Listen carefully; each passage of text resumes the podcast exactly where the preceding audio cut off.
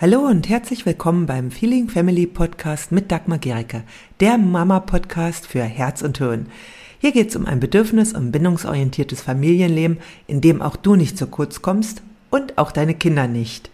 Ich wünsche dir viel Freude beim Hören der nächsten Episode. Ganz viele Ich-Botschaften sind verkappte Du-Botschaften.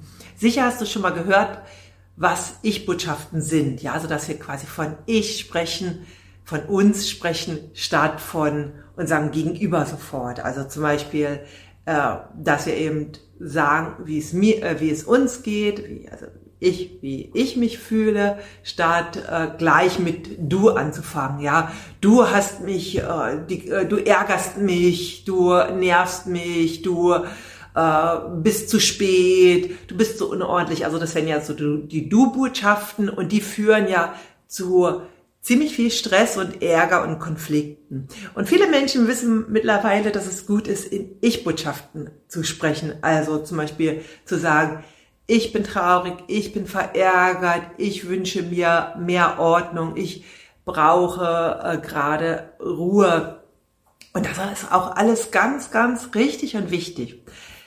Entscheidend ist, dass es, dass die Ich-Botschaften von vielen Menschen so verpackt werden, dass es im Grunde nichts anderes als verkappte Du-Botschaften sind.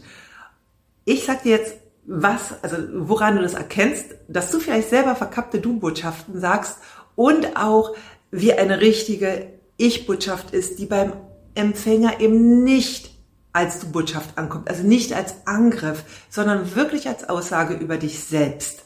Denn bei einer verkappten Du-Botschaft lasten wir noch weiterhin dem anderen alles an. Bei einer Ich-Botschaft geht es darum, die Verantwortung für sich selbst zu übernehmen. Ich gebe jetzt mal ein Beispiel von so einer verkappten Du-Botschaft. Sag ich, ich bin traurig, weil du heute so ein Theater gemacht hast, dass ich nicht zum Yoga mehr gehen konnte. Sagt im Grunde, du hast durch dein Verhalten dazu mich gebracht, dass ich nicht zum Yoga gehen konnte. Ein anderes Beispiel. Ich bin total erschöpft, weil du, dein, äh, weil du hier so ein Chaos hinterlassen hast. Sag nichts anderes, ja. Du bist so chaotisch.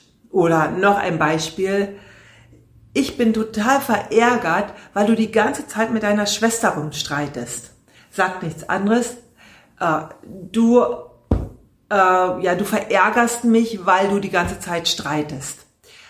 Und in dem Moment lasten wir, indem wir das machen, fangen wir zwar mit ich an, aber es ist im Grunde eine Aussage über den anderen und nicht so sehr über uns selbst. Ja, so wir geben die Verantwortung für das, was wir fühlen, an den anderen ab. Wie könnte denn jetzt eine Ich-Botschaft aussehen? Ja, eine Ich-Botschaft. Das wäre zum Beispiel, äh, ich bin traurig, weil ich heute, weil ich heute nicht zu meinem Yoga gehen konnte. Da ist der andere gar nicht draußen. Ja, also da, äh, da ist der andere gar nicht drinne.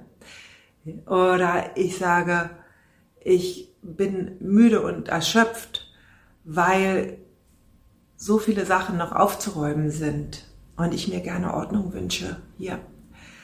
Oder ich bin gerade total äh, gestresst, weil ich so viel, äh, weil gerade so viel Geräusche auf mich einströmen und ich dadurch nicht abschalten kann.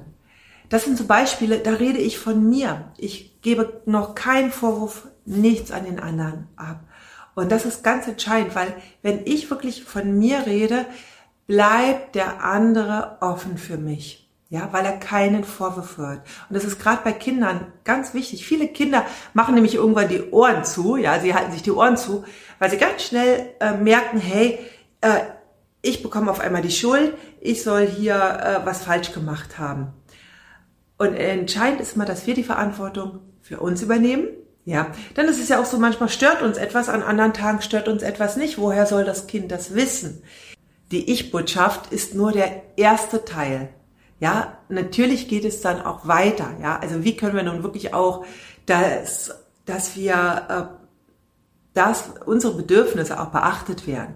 Und wenn du dazu mehr wissen willst, da werde ich auch jetzt weitere Impulse geben. Aber ich habe dafür auch ein Online-Training erstellt, in dem äh, ja führe ich dich in die gewaltfreie Kommunikation ein. Das ist völlig kostenlos.